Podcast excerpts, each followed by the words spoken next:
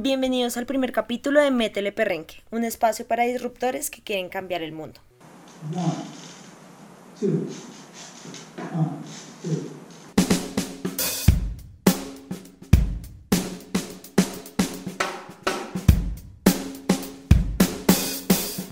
Nosotros somos Joel, Lina, Santiago e Isabela. Somos comunicadores sociales y periodistas digitales que por medio de la alianza con la empresa Aqua les traemos esta serie de episodios en donde vamos a aprender acerca del emprendimiento. Así que qué mejor que empezar el primer episodio diciendo qué es esto del emprendimiento. Sí, bueno, Isa, pues para responder tu pregunta, básicamente un emprendimiento es cuando tú decides, por así decirlo, salir de tu zona de confort, decides explorar unas nuevas oportunidades e iniciar una nueva empresa o una organización.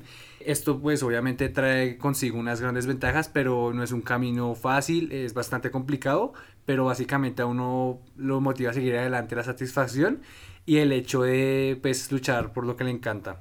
Claro, y hay varias cosas que destacan de los emprendedores. Una de ellas es la creatividad y la capacidad de implantación, porque claro, muchas veces tenemos muchas ideas, pero nunca las ejecutamos.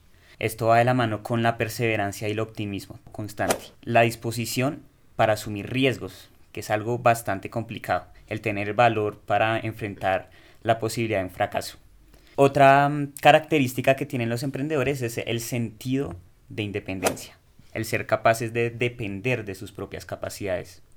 Muy cierto, Joel. Y también em, cabe resaltar que mucha gente ahorita no, no puede darse el lujo de ser independiente, pero eh, ahorita están en empresas y digamos, hay gente que ve mejoras o innovaciones dentro de su mismo espacio de trabajo y ahí mismo también puede emprender en pro del bienestar general de la comunidad y de la organización.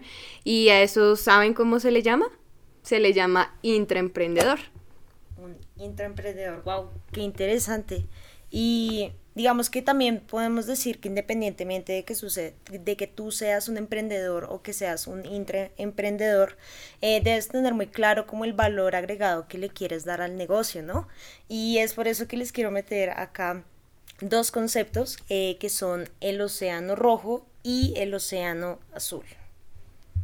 Claro, Isa, por un lado teníamos el océano rojo, el cual nos dice que las empresas compiten en los mercados existentes, mercados que muchas veces son sobresaturados, lo que hace que las empresas entren en una competencia que muchas veces es bien agresiva, en el cual compiten por los precios, los márgenes altos y las rentabilidades. Por otro lado, tenemos el océano azul.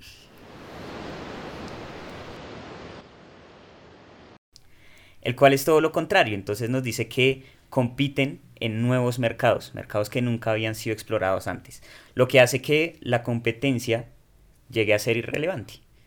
Esto pues claramente crea una nueva demanda, rompe la regla calidad y precio, innova en los valores de bajo costo y también en los márgenes y la rentabilidad. O sea, para no hacer el cuento largo, voy a poner un ejemplo. Imagínense dos peceras. En una pecera hay muchos peces eh, y uno les va a servir comida. Mm, tres de esos peces están gorditos porque pues se, se, ganaron toda la comida mientras los otros están pues desnutridos porque no comieron. Pero en la otra solo hay un pececito. Ese pececito pues también está gordito porque pues como no hay competencia, toda la comida se la quedó él. Sí, miren que, que ahora que lo estamos mencionando, me, me, recuerda mucho a que eso es una teoría de un libro bestseller llamado La Estrategia del Océano Azul, que hace parte de la, de la Escuela de Negocios de Harvard. Uy, ¿en serio? Wow. O sea, en sí, el nadar solito, como bien lo decía Santiago, viene a ser el sueño de toda empresa, ¿no? E incluso por eso es tan importante los emprendedores, como estas personas que permiten darle el valor agregado y que su empresa destaque eh, por sobre todas las cosas. Pero bueno, uniendo estos dos temas del emprendimiento y del Océano Azul, yo les traigo un ejemplo y es de Diego Soliveres. Él es el ganador del premio Emprende Más D Eh, es un premio que se da a los mejores proyectos eh, innovadores y resulta que este señor tiene una discapacidad visual. Sin embargo, esto no puso obstáculo para que él creara su empresa de zapatillas deportivas diseñadas por personas invidentes donde el plus, eh, este valor agregado, es que se pone más fuerza en las texturas, en los materiales y en estas partes relacionadas con el tacto. Entonces, digamos que este señor viene a ser un ejemplo eh, para todos nosotros, para todas aquellas personas que quieren volverse emprendedores y para meterle perrenque a su negocio y a la vida. Claro, Isa, ejemplos que sirven de mucha motivación para todos nuestros emprendedores disruptores. Y más ejemplos tendremos en otras ocasiones que vendremos con este podcast llamado ¡Métele perrenque!